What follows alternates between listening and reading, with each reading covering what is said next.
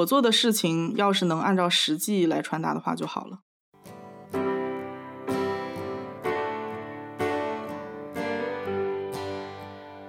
在这些游离的背后，我们是看到了一个人，他在前半生不断的反刍个人经验，并且持续的在挣扎，就像是那条在深海中孤独生活的五十二赫兹的鲸，它发出的声音那么大，但是谁也听不到。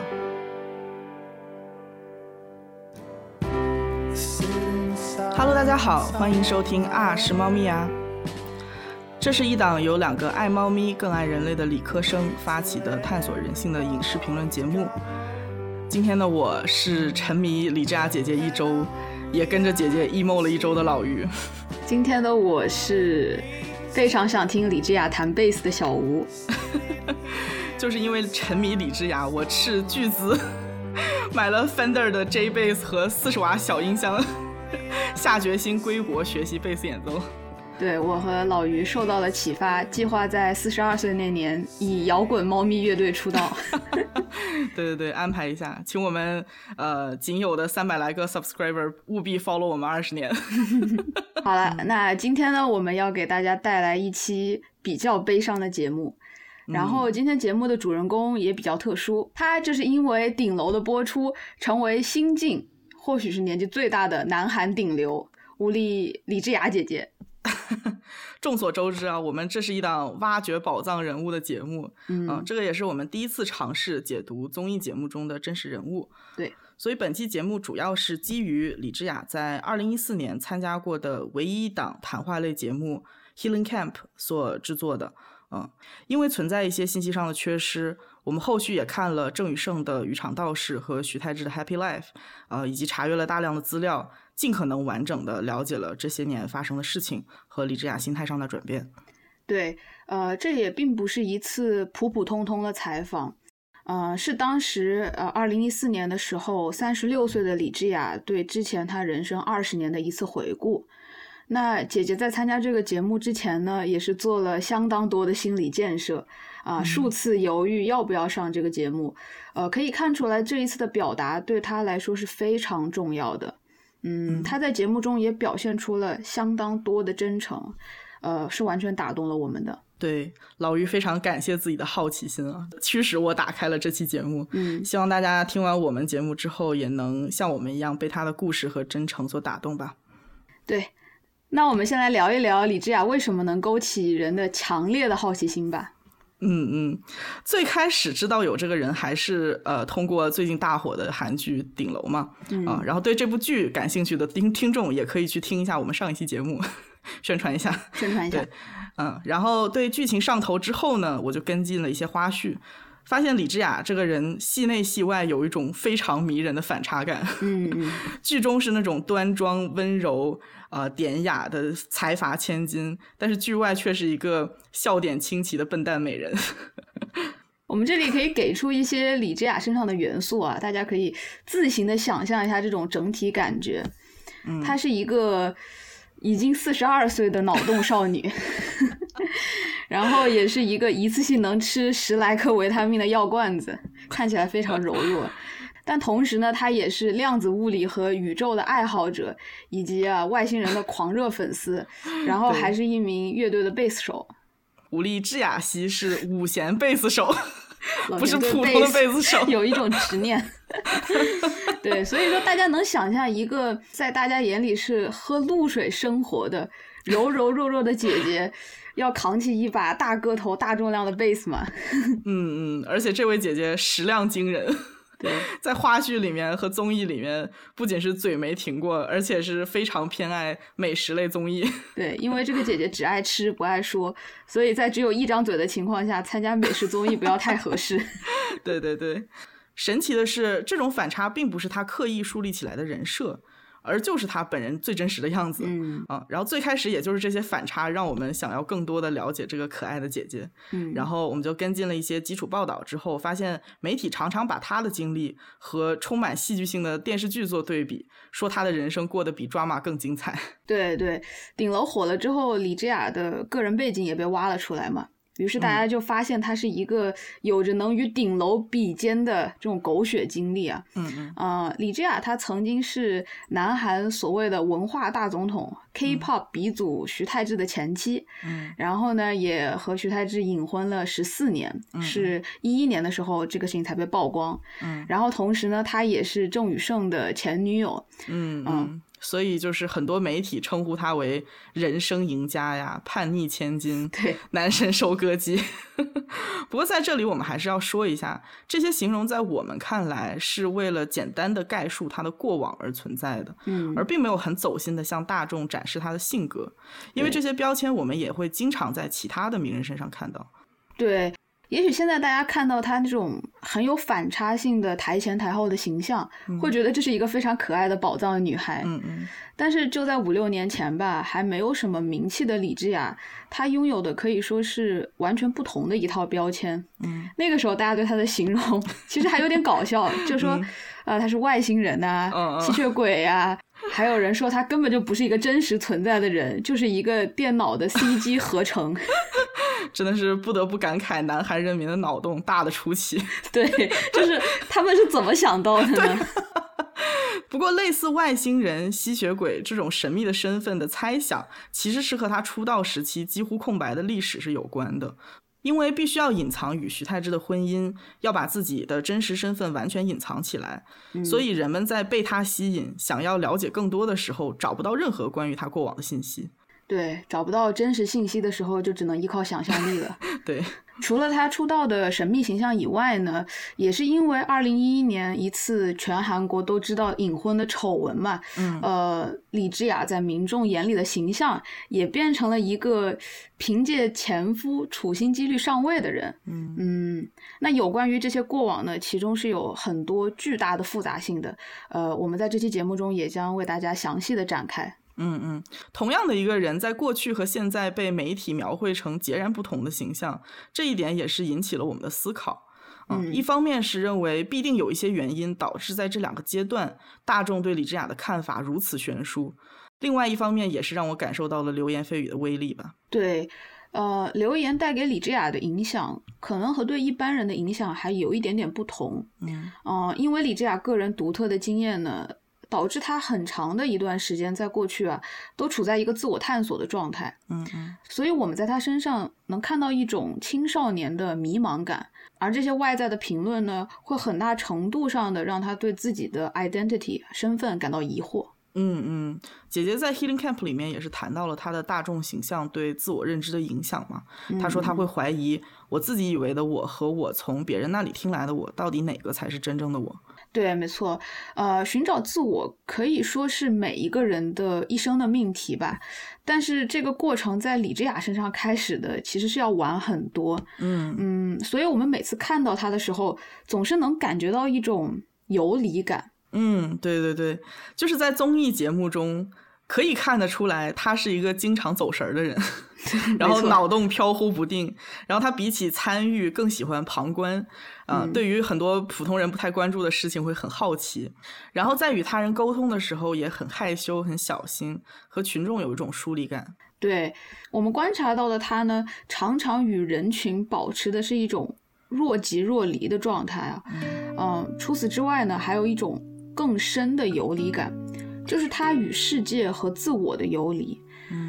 嗯嗯，那关于游离这个意象呢，其实体现在了他很多的人生经验里，包括他十六岁那年不顾一切的为爱选择出逃，啊、过了一种几乎完全封闭的生活。嗯然后后来在不断找寻自我的过程中，又同时带着恐惧和渴望这两种很矛盾的情绪在与世界沟通。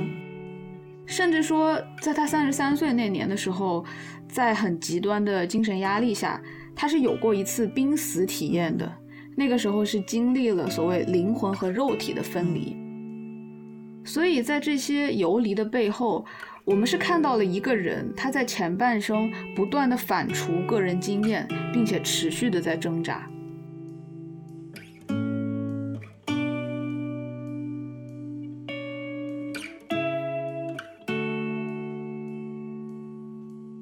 好了，那铺垫这么多，我们就从李智雅的故事的最初开始讲起吧。嗯，来吧。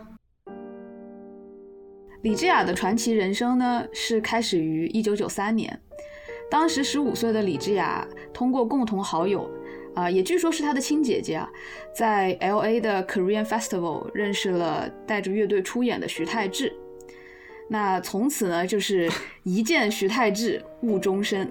对，呃，根据李智雅自己说，他当时也是徐太志的粉丝嘛，虽然不是非常狂热的那种。嗯嗯，当时以徐太志为中心的组合，徐太志和孩子们已经发行了第一张专辑《s o t a g e and Boys》嘛，其中一曲我知道用从来没有过的 rap dance 的风格改变了大众音乐历史。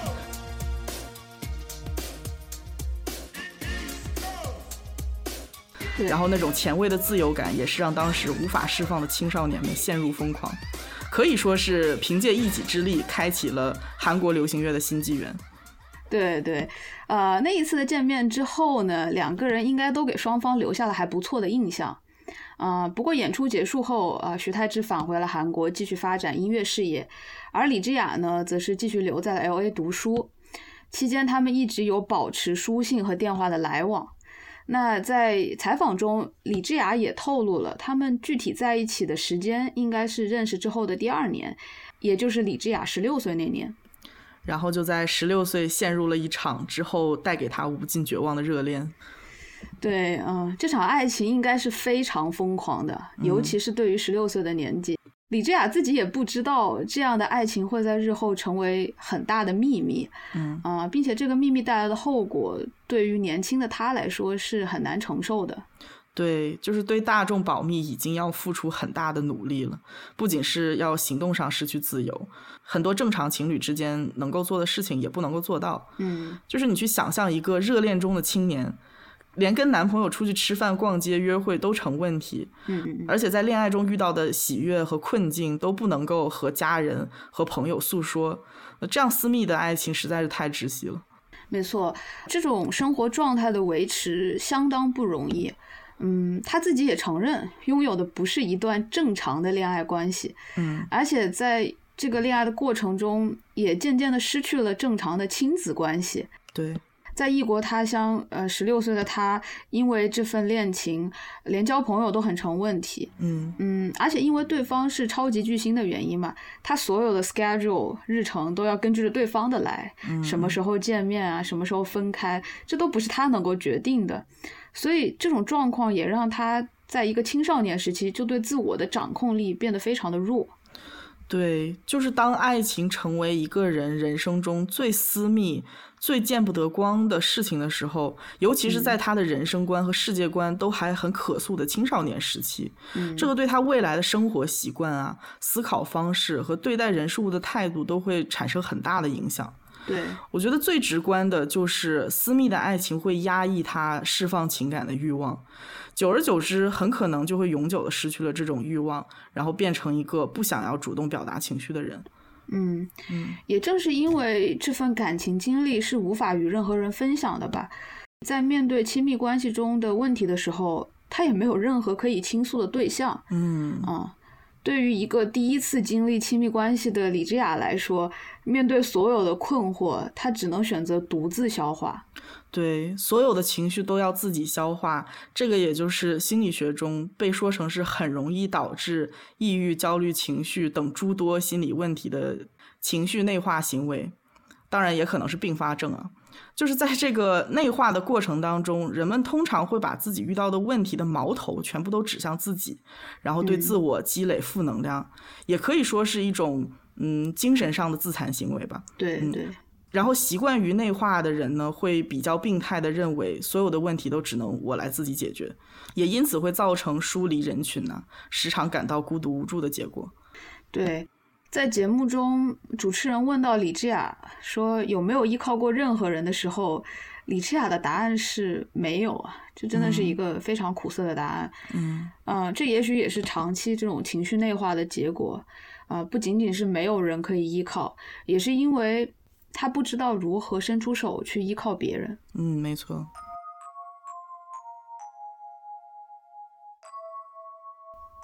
那接下来就来到对于很多韩国乐迷来说轰轰烈烈的1996年了。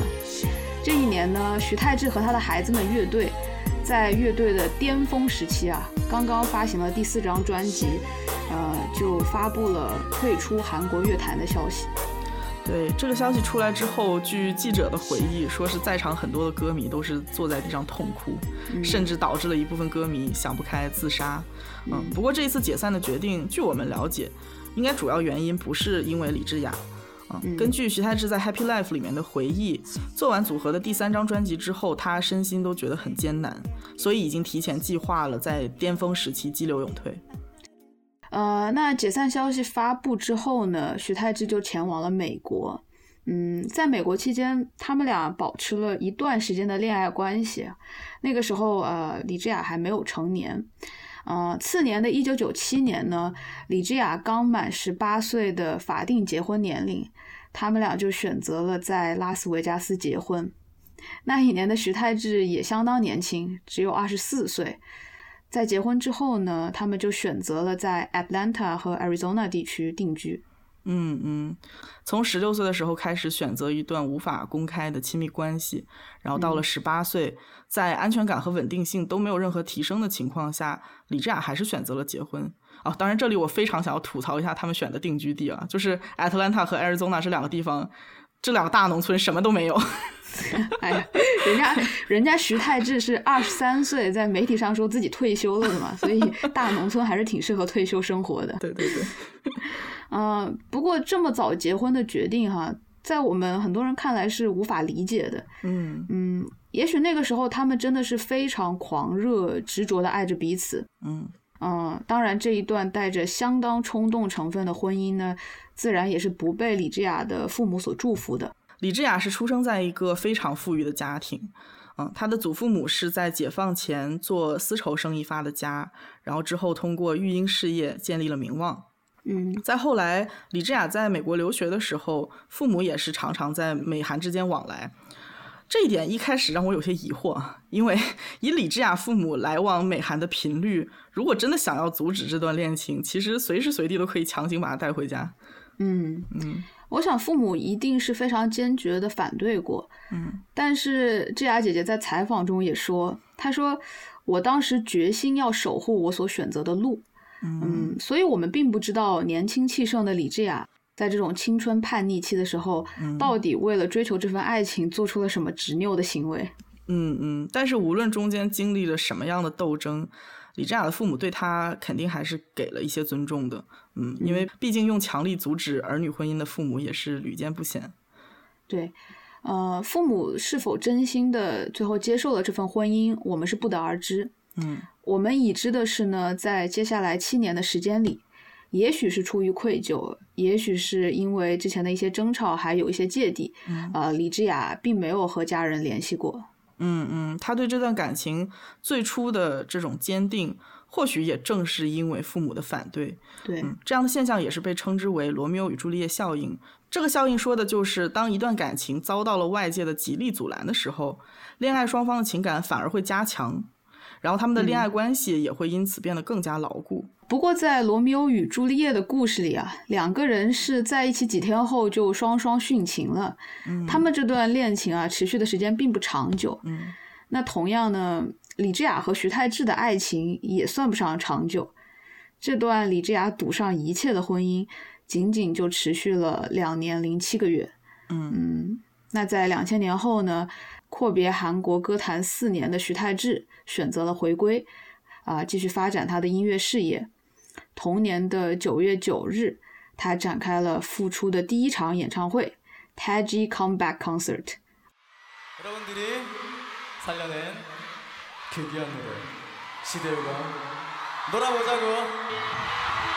在韩国这边是万人空巷的 comeback 演出。但是在美国，与家人和朋友都已经断了联系的李智雅，独自一个人生活。嗯，这个时候没有人关心他的精神状态，也没有人了解他对这份爱情、这段婚姻是不是还有期待，还是说这个时候已经开始感到绝望了。嗯嗯，我们无法否认徐太志作为韩国的文化大总统，无论是对韩国的文化还是社会，都产生了比较深远的影响。甚至说他在一九九四年的时候就入选了学术界、舆论界共同评选出的“光复五十年，改变韩国一百人”的这么一个榜单。也许在徐太志的个人传记中啊，不会有太多关于李智雅这个隐婚对象的痕迹。嗯，甚至说，在别人看来，这个隐婚十四年的丑闻只是他人生中一个很小很小的污点。但是这段感情几乎是李智雅一生中最大的阴影。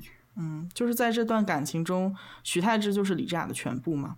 嗯，徐太志离开美国之后，姐姐在节目里面也是提到了，那个时候已经习惯了自己一个人做所有事情，然后所有的困难也都是自己消化解决。可以想象李智雅独自留在美国的这段时间有多漫长。对，之前我们也提到了，奋不顾身投入爱情的智雅姐姐没有顾得上交朋友，对，也和家人慢慢疏远了，嗯，可以说是丧失了所有的社会支持吧。嗯嗯，当她把全部的感情都寄托在徐太志一个人身上的时候，嗯，那失去徐太志的那一刻，几乎就是一无所有的状态。对，这四五年的分居时光，对于李智雅来说是非常空虚的。嗯。其实他每一天的时间都很开放，虽然说空间有限制，但是其实还是可以做很多事情。对，但是这个并不是他认为有意义的生活。他隐藏自己的婚姻，就是为了能和对方安稳的在一起。但是藏了这么多年，对方还是选择了离开。嗯，除了时间上的空虚啊，更多的还是一种人生的虚无感。嗯，他是这么形容和徐太志交往的日子的。他说。就好像在岩石上面隐藏身体一样，并非易事。就连一根头发都要隐藏起来，这并不是人所能想象到的微小努力就能做成的。就连非常细小的事情，一件一件都不能自由。真的是辛苦过，忍受过，还有放弃过。嗯，我想在真正放弃的时候，曾经所做出来的努力啊。为自己编织的那些不自由的枷锁，都在眼里成了一些荒唐可笑的事情。对对，这个时候的他已经付出了很多的时间和青春，那么他到底该继续等待，还是说及时止损？我相信他很长一段时间都在犹豫这个问题。等待就意味着继续把对方当做精神和情感的支柱，并且期待他未来能够给到自己想要的生活。对。但是放弃呢，就意味着承认过去的几年里对对方的了解太浅薄，然后他们一起度过的时光就都失去了意义。嗯，就只能一遍遍的想，翻来覆去的想，夜里睡不着，边流泪边想。对，似乎是从十六岁那年开始，李智雅就一直活在这个等待的过程中。嗯，一开始是怀着炽热的心，期待爱人一次次的到来。嗯，到后来呢，是期待爱人的回心转意。要不要回心转意的决定权也是在对方手上。这个也就意味着这份期待没有明确的期限。所以在这种无休止的等待里面啊，他对爱情的坚决、对生活的期待，还有自我的存在感，都是持续被消磨的。这听起来是一个非常。激情满满的开始和非常悲情的结束，对，就是你知道你在用“结束”这个词来示意结局的时候，我都觉得它不够悲情，因为那是一种很漫长、虚无的、空白的、孤独的等待，以至于结局到来的时候那么轻薄、那么不真实。然后爱情就好像是随着婚姻已经结束了，但是又好像因为在心里面扎根太深。拔出来的那一刻，才意识到他对自己有多重要，要用很长的时间，甚至说一生去回忆疗伤。嗯，我们总以为结束是一瞬间的事情啊，是轻巧的一跃，但是结束呢，它是兼具了迟缓和轻盈，就连疼痛的感觉都是又钝又锐啊，所以说确实是用“结束”两个字显得过于草率。嗯。但是可笑的是呢，他就连为这个婚姻画上句号的最后一笔啊，都用了足足十年。嗯，在二零零六年，也就是李智雅和徐太志分居之后的第六年，他才终于提交了离婚诉讼。嗯，而这呢，才仅仅是一个开始。嗯，姐姐在节目里面说过一句很耐人寻味的话，她说：“罗密欧与朱丽叶如果再长大一点的话，就不会有这么悲剧性的结局。”他和徐太志之间的爱情啊，确实是非常罗密欧与朱丽叶式的。当时姐姐对陷入爱情的自己有过评价，她说自己啊，相当盲目轻率，嗯，相当朴实无知。啊，而在罗密欧与朱丽叶中呢，朱丽叶也对他们的爱情有过类似的评价，可以让老于来为大家朗读一下。他太仓促，太轻率，太让人意外了，正像一道闪光电，等不及大家一开口，已经消隐了下去。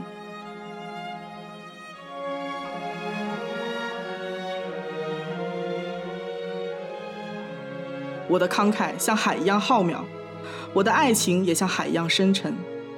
我给你的越多，我自己也越是富有，因为这两者都是没有穷尽的。这两段朱丽叶的台词看似是矛盾的。他说和罗密欧的爱情既是转瞬即逝的，又是绵延不绝、没有穷尽的。对。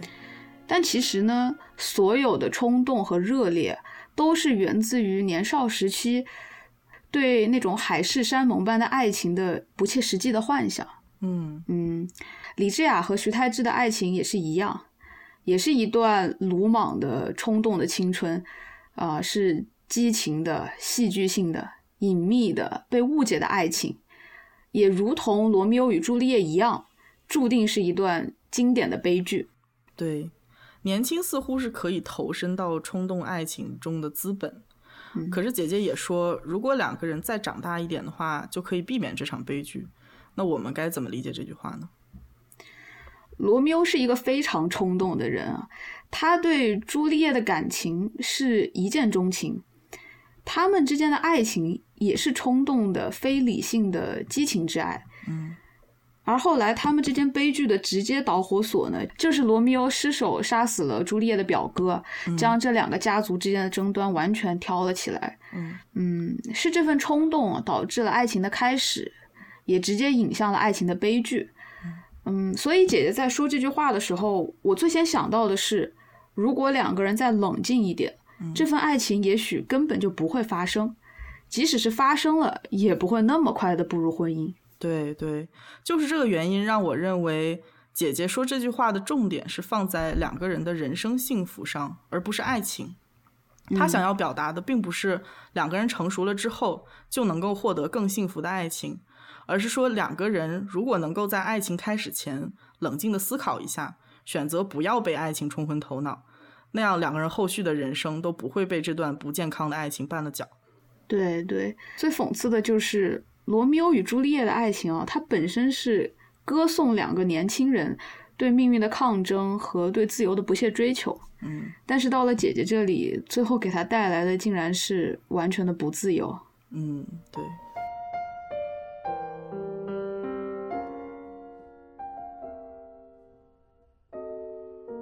回首和徐太志的这段感情，姐姐是丝毫不避讳她曾经的刻骨铭心，但是她也承认，啊，那瞬间觉得那么重要的东西，不一定会永远成为最重要的事情。嗯嗯，我在看节目的时候看到一些评论啊，把姐姐这句话理解为她对这段爱情感到后悔，嗯，就是说如果再回到从前，会选择不去开始。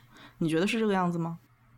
我我倒不觉得姐姐是后悔了，嗯嗯，她只是在每一个当下都选择了去做那个时候她心里认为最重要的事情，嗯嗯，我记得主持人啊问她，就是说啊，如果是你自己的女儿做出同样的选择，你会怎么做？嗯，那她当时是没有给出一个直接的否定的回答，只是在思考了一番之后说，嗯，她应该是 怎么都不会听的。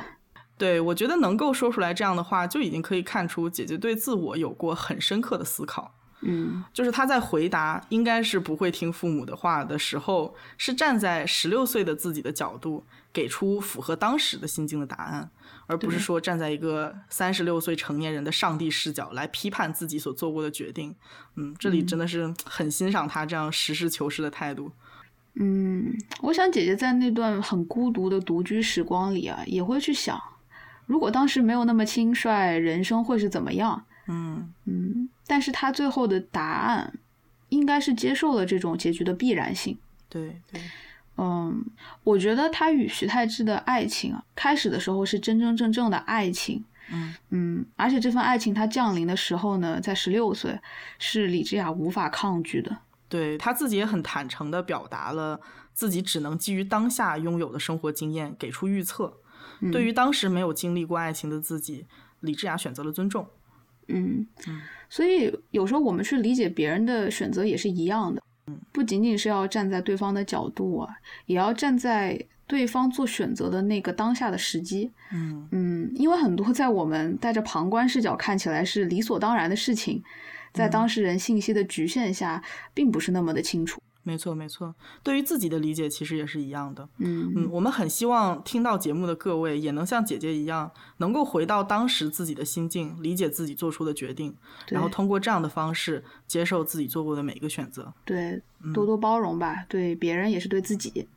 不过，虽然对这段看似必然的感情，姐姐是抱着一个接受的态度，嗯，但是回头看的时候，还是多少会有些遗憾，在这段感情上耗费了过长的时间，然后当下看来，那段时间可以用来做更多的事情。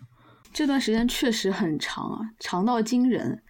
他和徐太志在一起相处的时间，满打满算加起来也就不过四年，但是他之后花了整整十年的时间，才从这段感情中完全挣脱出来。嗯，那这么想想，当初爱的很深刻的每一分钟，之后都用双倍时间的这种估计来偿还了，嗯是很大的代价了。对，都不止了。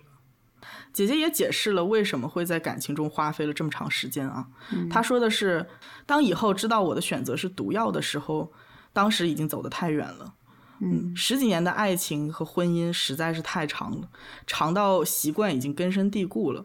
嗯，首先，温水里面的青蛙意识到这不是一段健康的关系，就需要很长时间的思考。对，其次呢，断舍离是非常艰难、自损八百的选择，就像肿瘤一样，它占据了你的身体，取出来的话，对身体机能也会造成永久的伤害。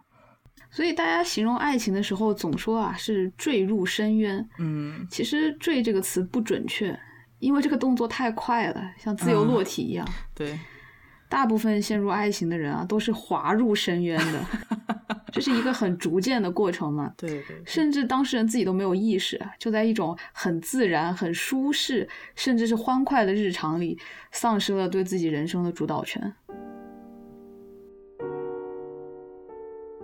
那么既然后来付出了这么大的代价，人到底应不应该奋不顾身的投入爱情？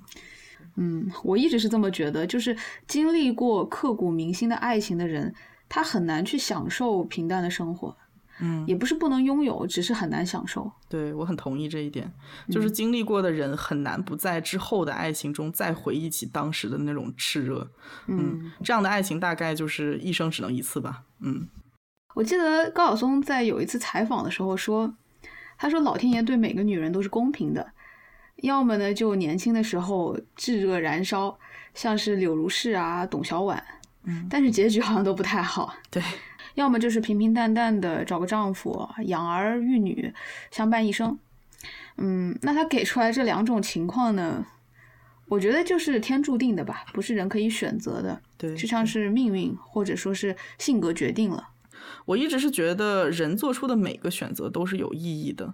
嗯，我们现在看到的李智雅有种岁月沉淀后的淡然和平和，可是如果没有过当时的那种炽热燃烧，她大概也不会散发出这样的魅力。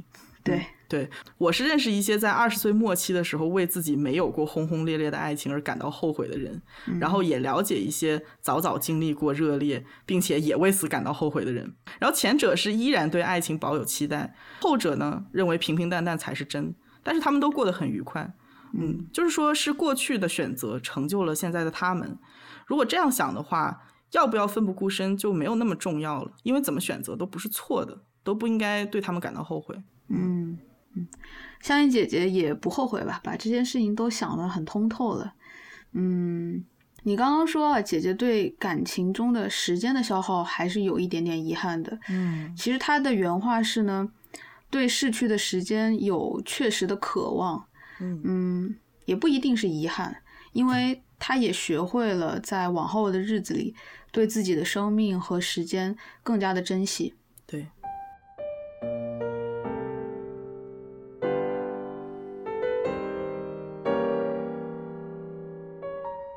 在两千年的分居和两千零六年正式提交离婚诉讼之前，其实李智雅在二零零四年短暂的回过一次韩国。我推测她是在这次回国的时候见到了家人，也从家人那里汲取了一些力量。虽然回去之后又犹豫了两年，但是最后还是选择了离婚。我觉得她每个决定都真的是想了很久。干什么事情都慢悠悠的，对，真的是相当的迟钝。嗯，不过二零零四年回韩国的这个期间，李智雅有了一次非常特别的经历。嗯，啊，也是这次的经历最终把她带上了演员之路。嗯，那在这一年呢，经过一个前辈女演员的推荐，她和裴勇俊是拍摄了 LG 的电信广告。也是在这次的拍摄中，给导演和观众都留下了一个比较好的评价。对对，李智雅在这个之前和世界一直是隔离的状态，然后长时间的独处之后的心理状态，就像是他自己所说的：“我自己到底是谁？我到底喜欢做什么？这些事情对于他来说都是未知的。”嗯，可以说是非常非常迷茫的状态了。嗯，对，所以有事情做，而且做的还不错，应该是给姐姐带来了很大的能量。所以在这次拍摄过后，呃，李智雅回到了美国，但是待的时间并不长，呃，也就几个月的时间，然后就在二零零五年年初彻底离开了美国，重返韩国定居。嗯，而且呢，他也把原名金尚恩改名为金智雅。在工作上呢，也一直用的是艺名李智雅。嗯嗯，他是一九九三年去美国留学的嘛，然后这次应该是在海外生活了十二年之后回到了韩国，可以想象生活上面会有很多不不适应的地方。嗯，对，李智雅应该是花了一些时间去适应的。嗯嗯，那接下来呢，他的人生中的另一个转折点是出现在二零零七年。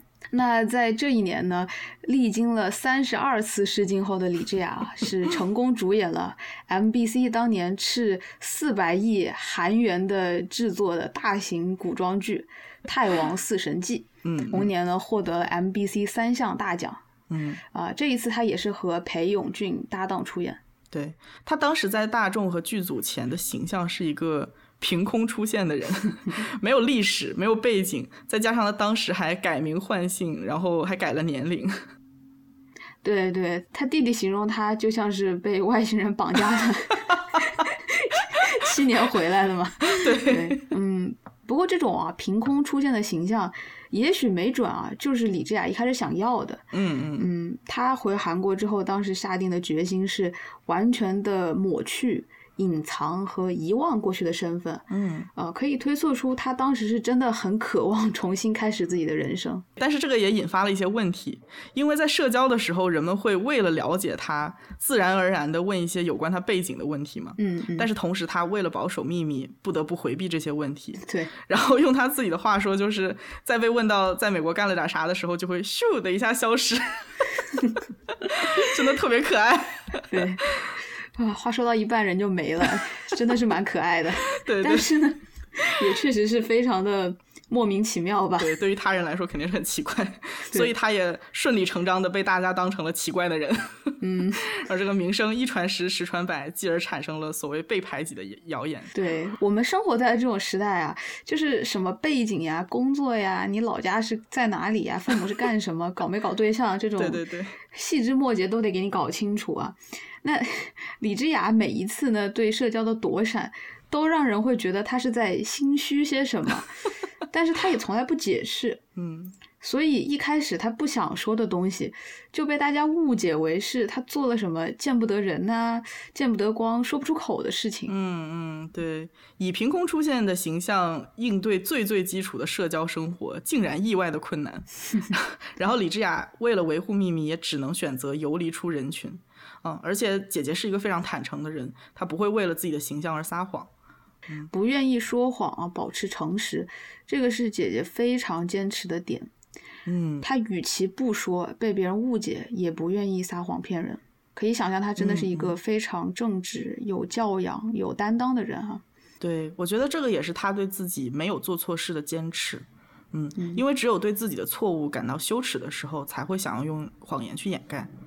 嗯，确实，姐姐她不为爱情感到后悔啊，也不为此感到羞耻，所以他只是不想说而已。嗯嗯，并没有说要为之前的感情画上对与错的标签。嗯，小吴非常精准的 get 到了我的意思。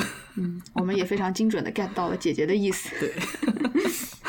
呃，不过即使是没有撒谎呢，他还是会因为无法在他人面前做到坦率啊，而觉得有些亏欠。嗯嗯，所以就会下意识的躲闪，像你说的游离开人群嘛。嗯嗯嗯，这个可以说是上一段感情带给李智雅很大的后遗症。嗯嗯，他是为了感情生活，基本上是放弃了社会生活嘛。嗯，所以他的这个社交能力。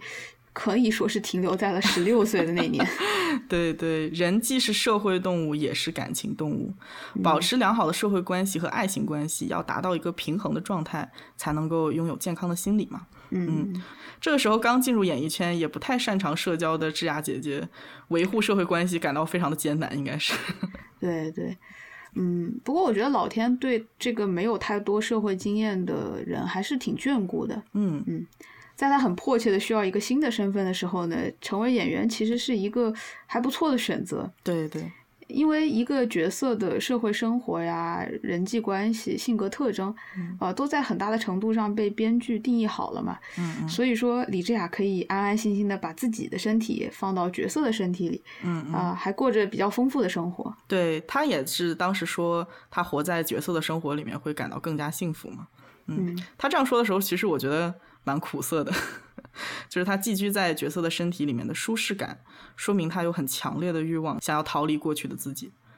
嗯，因为实在不知道自己是谁嘛，也不知道该怎么面对自己，所以就根本不想做自己。对，嗯，这个时候我们看到的依然是一种游离的感觉。嗯嗯，那个时候有角色的时候，他就是那个角色。嗯，而没有戏演的时候，基本上又不知道自己是谁了。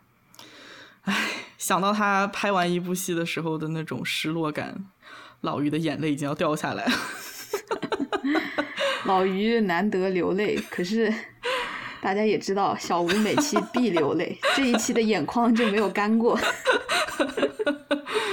对，就是每结束一部剧，就是告别一种生活方式。他通过表演的方式，在他人和自我中间来回游荡，但是戏总要结束。曲终人散，总是还要再去面对那个没有方向感的自己。对，嗯，苦涩与幸福共存吧。嗯嗯嗯，李智雅说她自己做演员是幸福的，这一点我是很相信。嗯，因为这么多年以来啊，隐藏自我是她的习惯，而作为演员呢，表达自我是她每天的工作。嗯，因为演员在演戏的时候，必须要把自己的心完全敞开。对，只有真心才能打动真心。我们现在看到他是一个很好的演员，那证明他是真正的表达了自己的真心。对，嗯嗯，所以说，我觉得做演员是他对他失去的表达的一种补偿。嗯，能够做演员真的是姐姐的幸运啊。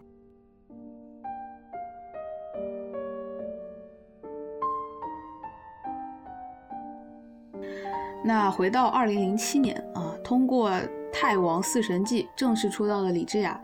收到了很多网友的关心和好奇，嗯，那这一时期呢，小心翼翼隐藏自己的李智雅，面对这么多人的关注啊，她的内心其实是充斥着不安的。嗯，那是肯定的，就是这个不安的原因，不只是因为有必须要保守的秘密，嗯，也是因为他口中这个微不足道的自己，不知道怎么去应对他人的期待。嗯，拍第一部戏的时候比较放松的状态，也是因为还没有人对他有期待，没有什么可以失去的。嗯，对，这种不安的感觉是慢慢积累的。嗯嗯，一个演员事业的上升，就是无可避免的伴随越来越多的关注嘛。嗯嗯，那他随着他和人群走得越来越近，他心里的不安也是越来越大了。嗯，然后接下来不安的巅峰应该就是和郑宇盛的恋情曝光。没错，在二零一零年呢，李智雅又接了一部非常大的戏啊，这一次是和很多顶级明星，例如啊郑宇盛、车胜元、秀爱合作的《雅典娜战争女神》。就是姐姐在事业上的这个资源好到让人觉得这是上帝对她的补偿，你知道吗？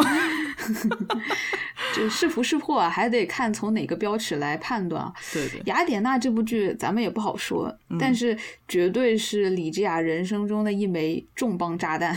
确实确实，从各种角度看都是重磅炸弹。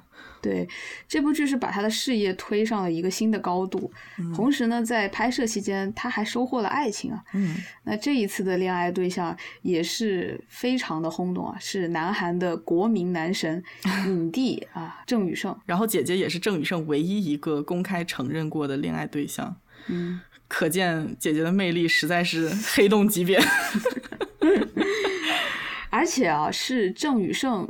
主动发起的进攻根据他的回忆呢，他说他是在片场经常会找李智雅姐姐聊天。嗯，虽然呢一开始双方都不是对方的理想型，但是随着两个人慢慢的接触，产生了一些感情。对对对，其实我完全可以理解姐姐为什么想要接受这份感情，因为有一个人想要主动了解并接受一个在沟通中碍于表达自己，而且社交场上还表现的奇奇怪怪的李智雅，是一件很令人感动的事情。对，嗯，就是在爱你的人眼里，所有奇怪的点都变得 可爱起来了。对对对，嗯。在郑宇盛二零一二年的采访中，我们也能感受到他对李智雅的欣赏。嗯，而且那个时候他们当时已经是分手了嘛。嗯嗯。那郑宇盛说呢，李智雅会做音乐，会画画，还很会做菜，是非常聪明的人，而且很爱学习，就是很多很多的优点啊。但是他之前在和徐太志在一起的时候，嗯，我不知道这些优点他自己有没有发现，也有可能是光芒完全被另一个更闪耀的人所掩盖了。对郑宇盛对他的欣赏，在他的眼中也是对长时间缺失的自我价值的一个肯定。嗯，对，所以说两个人恋爱的发展是自然而然的。嗯嗯，那在雅典娜杀青之后呢，他们就一同前往了巴黎约会。这是有过十几年婚姻生活的姐姐第一次 在公开场合跟恋人像普通男女一样约会。对，大家能想象吗？对，真的很很荒唐啊！就是她在节目中回忆当时的情景，表情依然是充满了幸福。嗯，在那个人潮涌动的香榭丽舍大街上面，郑宇盛牵起她冰凉的手，放进自己的大衣口袋里。姐姐说，这是一种像电影一样时间停止，至死也不会忘记的瞬间。是，真的是很美。他当时说的时候。脸上的那个幸福洋溢的表情，让我几乎不想听后面是一个什么样的故事。对对对，希望结局就在这里吧。嗯，他的这个形容啊，也是我们很多人无法想象的。对，因为站在大太阳下和喜欢的人牵手拥抱，难道不是再平常不过的事情吗？嗯嗯嗯。但是对于李智雅来说，这是隔了这么多年拿出来都觉得很珍贵的回忆。嗯嗯，他说。在那个瞬间，牵我手的人是最重要的人。对对，最开始我是在文字报道中看到的这句话哈，我当时是以为这个是媒体的情绪渲染，但是后来在看 Healing Camp 的时候，我非常非常惊讶，这句话居然是姐姐带着这么强烈的感情说出来的。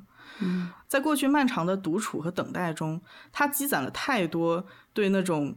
嗯，像《白夜行》中形容的，可以牵着手走在阳光下的爱情的一种遗憾、好奇和期待。然后巴黎的约会确实是让他再次心动，对他来说应该是像一场梦一样。嗯，如果我们想要理解为什么这一次的约会对他来说是这么重要呢？其实可以通过一首歌，呃，是他在二零一零年写的一首歌，那首歌叫《Vampire Romance》，中文名就是《吸血鬼的爱情》。这是他形容的很多年间他体会到的一种单一的情感。他中间有一段歌词是：“他把你困在无边的黑暗里，捉弄你，隐匿你，让世界看不到你。”嗯，这是一首相当悲伤的歌，也是他过去生活状态的一个描述。生活在完全黑暗的空间里，那那样的两具冰冷的身体，又如何能温暖的拥抱彼此呢？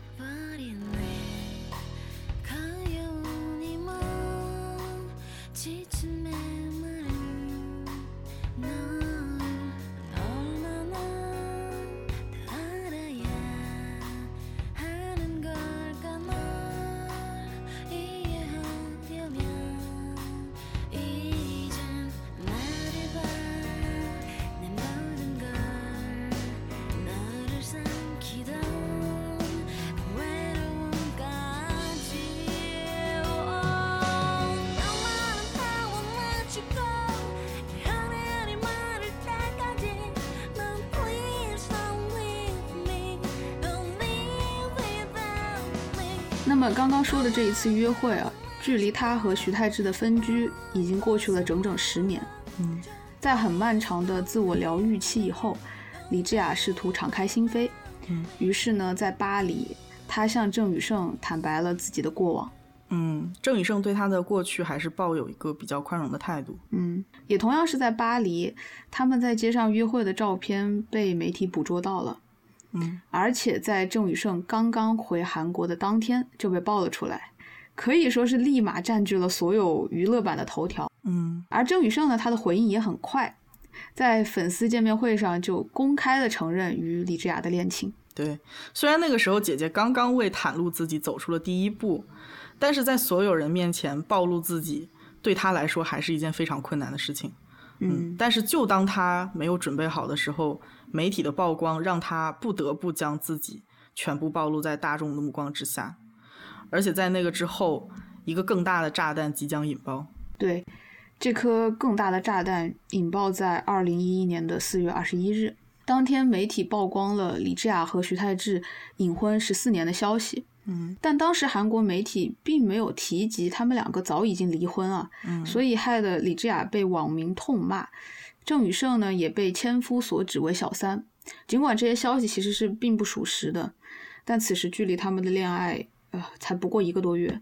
嗯，这里还是要澄清一下，两个人其实是在二零零九年就已经办完了离婚手续。嗯在二零一一年的一月，李智雅方提交的是对徐太志提出精神赔偿和财产分配诉讼官司，而不是离婚官司。这个诉讼在一月份被提交以后呢，分别在三月和四月进行了两次开庭。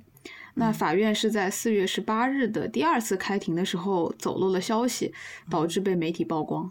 嗯，这个消息爆出来之后，他对当时的状态的形容是，呃，经历了人生中最强烈的情感波动，我还以为我就要这么死了。嗯，就是前一秒他还拥有可以相信、可以袒露自己的人，拥有能够公开的爱情，似乎他是熬过了所有的苦难，可以开始拥有幸福了。但是下一秒，这些东西好像就全部都不属于他了。对，嗯最让他沮丧的应该还是他为隐藏这件事情这么多年付出了实在是太多太多的努力，嗯而他公诸于众的那一刻呢，之前很多的努力似乎都是白费了。对，不仅是在保守秘密上面付出的努力，还有他嗯拼命为摆脱过去、抹去回忆、开始新的生活做出的努力，也全都白费了。唉，就是所有想要摆脱的东西再一次席卷而来，是什么样的感觉呢？嗯，我觉得是一种非常强烈的宿命感，嗯就是觉得自己注定要被他们束缚一生，然后扛着枷锁和人们的指点过一辈子。嗯，很无力吧？就是觉得自己是多么的不幸呢，像是注定不能拥有幸福的人。对，所以当时他的精神状态应该也是达到了一个低谷，然后姐姐也是因此不得不推掉所有的行程和社交，然后躲回家里面藏了四个月。对，姐姐又一次做了鸵鸟，嗯不过不是把头埋进沙子里的那种鸵鸟，嗯，而是发呆看着墙壁的鸵鸟。对，事情曝光后的十天呢，李智雅是把自己关在了家里，什么也不做，就每天看着白花花的墙壁发呆，什么也不吃。嗯，真的就是感觉人快要死了的衰弱的状态。对对，整个节目中，姐姐说过最让我难过的一句话就是，嗯，我对这样独自在家谁也不见的生活竟然感到很熟悉。嗯我觉得这一次的绝望可能比之前习惯了独自生活的烦闷来的更加强烈，因为这一次他已经体会过了失而复得，拥有了爱情，找到了自己的价值，嗯然后经历过了这些美好的生活之后，再次回到之前的独处，会有一种无比厌恶的熟悉感。所以在那之后的四个月呢，他都是维持了这样一种足不出户的状态。嗯，外面的谣言就像雪花一样满天的飞，越积越厚。在最需要人理解的时候，没有一个人站出来为他说哪怕一句话。而且唯一了解他全部过去的人，却是最不可能站出来为他澄清的人。对，嗯所以在外界的噪音和房间里的沉默的双重淹没下，李智雅是在一次的梦里目睹了他的死亡。嗯他对这个梦的记忆非常的清晰，他的声音被困在了身体里，再怎么用力的摇晃也出不来，然后身体就像一棵树一样缓慢的倒下了，也不发出声响，然后身体就被黑暗慢慢吞噬。而在没有声音的空房间里，如果人消逝了，好像也不会在世界上留下一丝痕迹。这是一次让姐姐体验到极致孤独的濒死体验。其中的死亡有两重，第一重是灵魂脱离肉体，真正意义上的死亡；第二重是残存的精神被物理世界拒之门外的死亡。由于重重阻碍，姐姐总是没有办法好好的表达自己，但是她从来没有放弃过表达。对她读书、写作、作曲。画画都是在用非语言的形式努力向这个世界传达自己的精神，嗯，但是在这一刻，她失去了所有的观众，就像是那条在深海中孤独生活的五十二赫兹的鲸，它发出的声音那么大，但是谁也听不到。嗯，就是需要承认的是，无论我们怎么努力的去共情。其实都是没办法完全接近他面对着墙壁度过的那四个月所体验到的那种孤绝感。嗯，因为死亡本身就是一件非常孤独的事情。嗯，它是一个人一生中最大的痛苦，而且非常的个人。嗯，没有人可以代为承受，没有人可以陪伴，也没有办法从别人那里得到任何分享的经验。嗯。它和出生一样，都是一个人一生中只能经历一次的事情。所以，比死亡更孤独的是什么呢？嗯，是独自死去吗？死亡之后，灵魂还独自游离在人间。嗯，就是眼睁睁的看着自己爱过、恨过、向往过的一切都近在咫尺。却无法触及。明明对万物都有着很强烈的好奇心和独特的思考，却不再有表达的机会。回想起被苦痛囚禁的过去，还没来得及享受人生的美好，却只能悄无声息的和他们都错过了。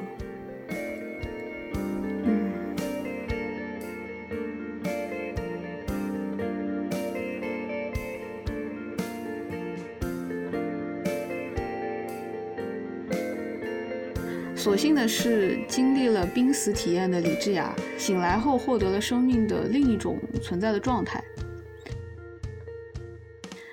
啊，那天是他时隔四个月再次走出房间，他看到了一如既往的蓝色天空和来往的行人，似乎都在享受着幸福的生活。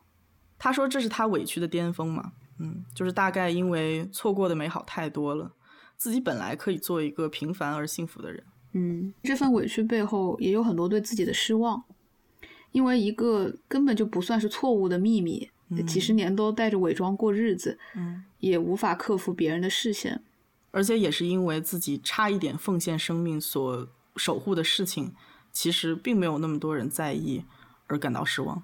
嗯，而且他闭关的四个月里还发生了另一件大事：二零一一年的五月，李智雅和郑宇盛。公布了分手的消息，结束了仅仅是三个月的恋情。郑宇盛对这段恋情的结束的评价是：嗯，在错误的时间爱上了一个人。我个人认为还是比较中肯的啊，就是姐姐那个时候要跟前任处理的事情本来就很多，嗯，而且郑宇盛本身对这件事情就没有任何话语权，嗯，所以郑宇盛在后来的访谈中也是解释说，他当时的沉默对于受到很多误会的李智雅。会是减少伤害的方式，嗯嗯，可是他依然保持了沉默，不是吗？嗯嗯，他也承认，在事情曝光之前，李智雅就已经告诉他全部实情。嗯，那在那个关口，作为唯一一个了解原本事情经过的人，却不说一句话，嗯，而且事实就是他的沉默反而增加了许多对李智雅不利的不实报道和揣测。嗯，确实确实。不过我觉得郑宇盛当时应该也是有很多考量，他在娱乐圈里面的地位呀，然后大众面前的形象和经纪公司的那种关系等诸多因素，都让他不能站出来说话。对，嗯，这是一个非常冷静的选择。嗯，他有很多的不得已，我们不能仅仅说那是一种懦弱。嗯，因为这是成年人的爱情嘛，嗯嗯，双方都没有意愿想要把它营造的那么的轰轰烈烈。对我们这里不是为他的沉默辩解啊，只是说站在郑宇盛的角度来说，他站出来说话是好意，他选择了沉默是一种自保。嗯，不过李智雅对他的沉默多多少少还是有一些失望的，嗯，所以在节目中她也是表示了并不后悔结束这段关系。对，对于姐姐这样反应迟钝的人来说，这注定又是一段需要很长时间消化的关系。嗯，没错。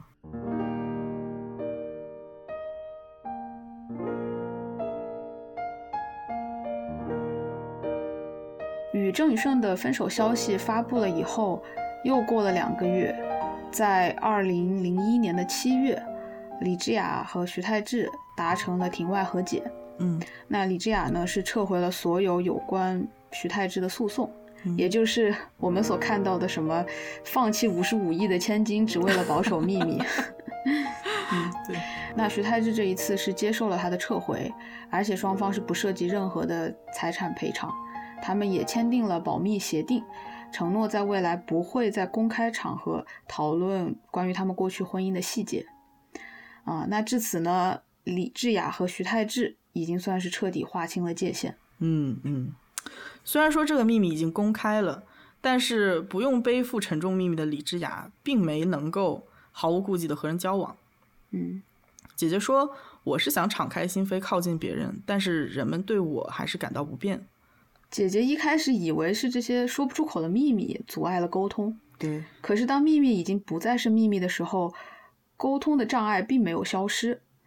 嗯，似乎是人们一开始在他隐藏秘密时是充满了好奇的，嗯，但是当事实揭露后呢，又丧失了对事情后面微妙细节的好奇心。对对，就是人们不愿意听到真相嘛，嗯，他们只想听到新鲜的猎奇的故事。而且长期在负面舆论之下，李智雅难免会去质疑他的听者是不是想要耐心的听完整个故事。嗯，而且就算听完了，大家就能够理解共情他吗？如果是不能的话，那对于他来说就是一次情感和能量过度消耗的失败沟通。嗯，吃瓜群众在意的就是瓜够不够大，事情够不够荒唐，对呀、能不能引发更大规模的骂战和激战 啊？真正这种事情的经过啊，当事人的内心的情绪就显得不那么刺激了。对对，就是抛开大众的反应，事发之后，姐姐身边亲近的人对这个消息也是需要时间去消化的。嗯嗯，所以说出于礼貌不敢在他面前提起，但是这样礼貌的距离，对于对他人情绪非常敏感，而且还在摸索交流方式的李智雅来说，可能会让他觉得更加无助。对对，沟通是一个社会性很强的技能，嗯，只能通过和别人的交流获取。啊，姐姐可以说还在一个小心学习、追捕落后进度的这么一个过程中。对对对啊！当然，我们现在看到的姐姐有着很不错的社交关系啊，嗯，然后也有很努力的在交朋友。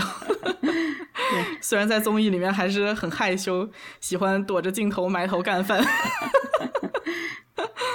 但是好像不只是观众，连节目组都觉得她很可爱。对，嗯，所以在啊，二零一四年的四月，嗯啊，所有事情的尘埃落定之后，又过了两年，姐姐鼓起勇气参与了 Healing Camp 的录制，嗯，也就是我们这期节目所基于的内容。嗯嗯，我想，谣言在这么多年的积累后，这件事情已经不再新奇了。嗯但是李智雅还是选择在风波已经平了之后，真诚的把它说出来，嗯嗯，也是证明他对人与人的沟通并没有完全失望。对，无论听者对他的故事感不感兴趣，这个都是姐姐人生中很重要的一步。对，嗯，姐姐选择说出来，多少还是希望大家能够正确的解读她的过去。嗯，姐姐在开头说过一句很有哲理的话，嗯她说：“无法说出口的事情和没说出口的差异，还有只能隐藏的事情和谎言的差异，其实差异很明显，嗯，但从听者的立场上，结论应该是相似的。对我觉得他为了理清这些差异，付出了很多的努力，对对，可见人与人之间的理解是一件多么困难的事情。唉，理解和沟通都很困难。嗯，对，而且人与人之间的理解，它之所以困难，是有两个层面。第一就是它需要大量的时间，沟通嗯的双方都要给出很多的时间，一个人要耐心的听，而另一个人呢又需要很多的时间梳理，嗯，讲述自己的经验和想法。第二点就是，理解的双方还需要有非常接近的价值观和比较相似的过往经历。嗯嗯，嗯，因为一个人几乎是无法理解自己未曾经历过的事情吧。对，就是甚至是像我和小吴这样价值观和过往经历都比较相似的嗯两个人交流起来，还是会有很多的差异，然后还是要两个人去花很多的时间去解决。对，嗯而且我们真的是花了大量的时间，对，经常吵架。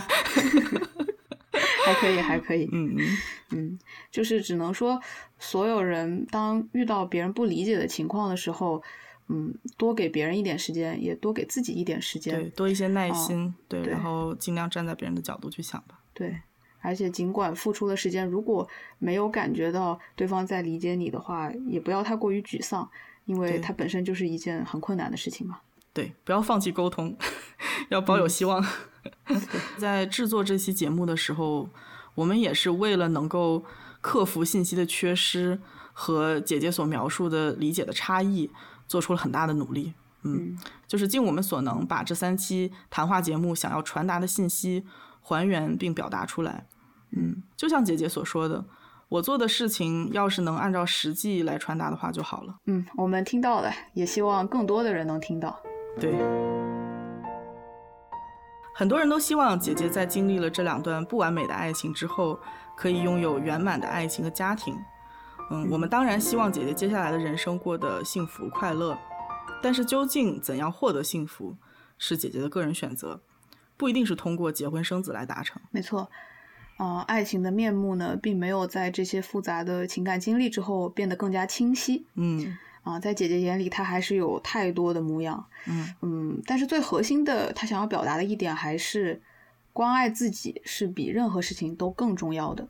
对，一直很努力向喜欢她的人传达要自爱的智雅姐姐，我们相信，不管她以后选择什么样的生活，选择谁作为伴侣，都是对她来说最好的选择。嗯嗯，那接下来呢，大家可能知道，我们每一期节目都有一个 emo 点，对，这一期的 emo 点 略多。都留给老于。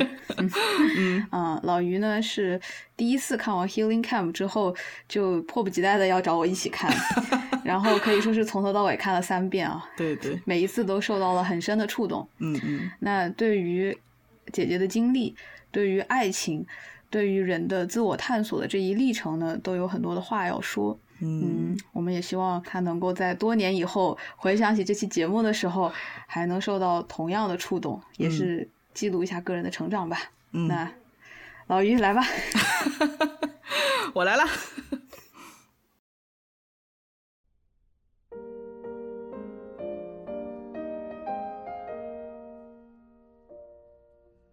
在《存在与虚无》中，萨特认为自由是人的存在本身，即自由并不是追求得来的，而是人本身就拥有的。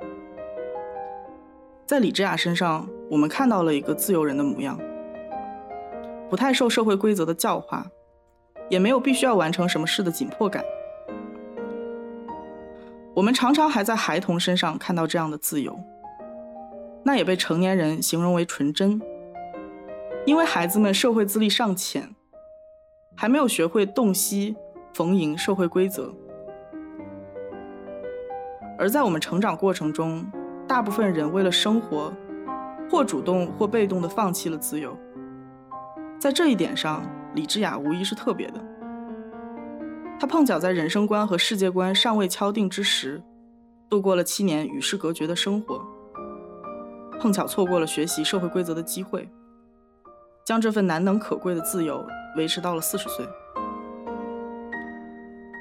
我们总说着人要追求自由，可真正自由的人生真的有那么理想吗？在萨特那里，自由是带着某种悲剧色彩的，它意味着人必须要为自己的行为承担一切责任。尽管人的出生并不是基于个人选择，但一旦存在，就只能靠自己，践行着与生俱来的自由意志。比起我们普通人，李智雅拥有更多的自由，也要承受更多代价。年轻时，她为自己冲动选择的爱情付出了十几年的青春，过着不正常的生活。这段过往也拉开了她与周围人的差异。在与人沟通时，更加感受到个体的孤独无依，所以习惯了保持礼貌的距离，闭口不谈。在孤独的时刻，他必然思考过，别人会怎样想他的爱情。事前的奋不顾身和事后的漫长疗伤，会有人理解吗？仅仅是在报道中看到事件经过，就能够体会到爱情的复杂性吗？作为故事的听众，无论理解与否，我们都必须肯定爱情的多面性。它是热恋时的心动，失去时的惋惜，是对昔日爱人的感恩与恨意。它存在的时间也远比我们想象的还要长。也许是多年过后，还自卑于自己付出的青春，在那个人看来是多么微不足道。还会羞耻于回忆他、梦到他、贪恋他的温存，也会感慨，熬过了那么多他人不曾体会过的苦难，才终于与自己、与他和解。被问到五年后会不会恋爱的时候，姐姐说：“会吧，我也不知道。可能姐姐到现在都没有完全明白爱情应该是什么样子，但她没有放弃过对爱情的自由探索。”对人生发生的所有事情，姐姐都在强调，那是我的选择。选择践行自由，选择爱情，那也意味着她还将在理性与激情之间继续漂泊。像命中注定一般，如火一样的那个夏天，撩人的夏日舞会。你跳向我的身边，Lady shall we 在你说爱我的夜晚，真甜蜜啊！我爱你到永远，可哪有什么永远？是非爱恨。曲在变，下一曲无伴更换去的永不再返。你后悔了吗？痛得像死去的夜晚。你原谅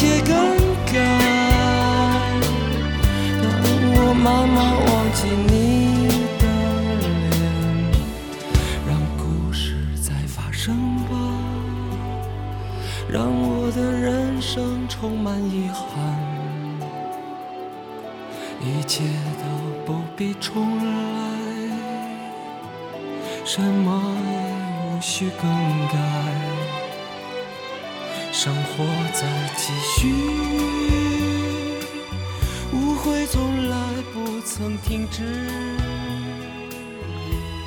一错再错的的故事才精彩。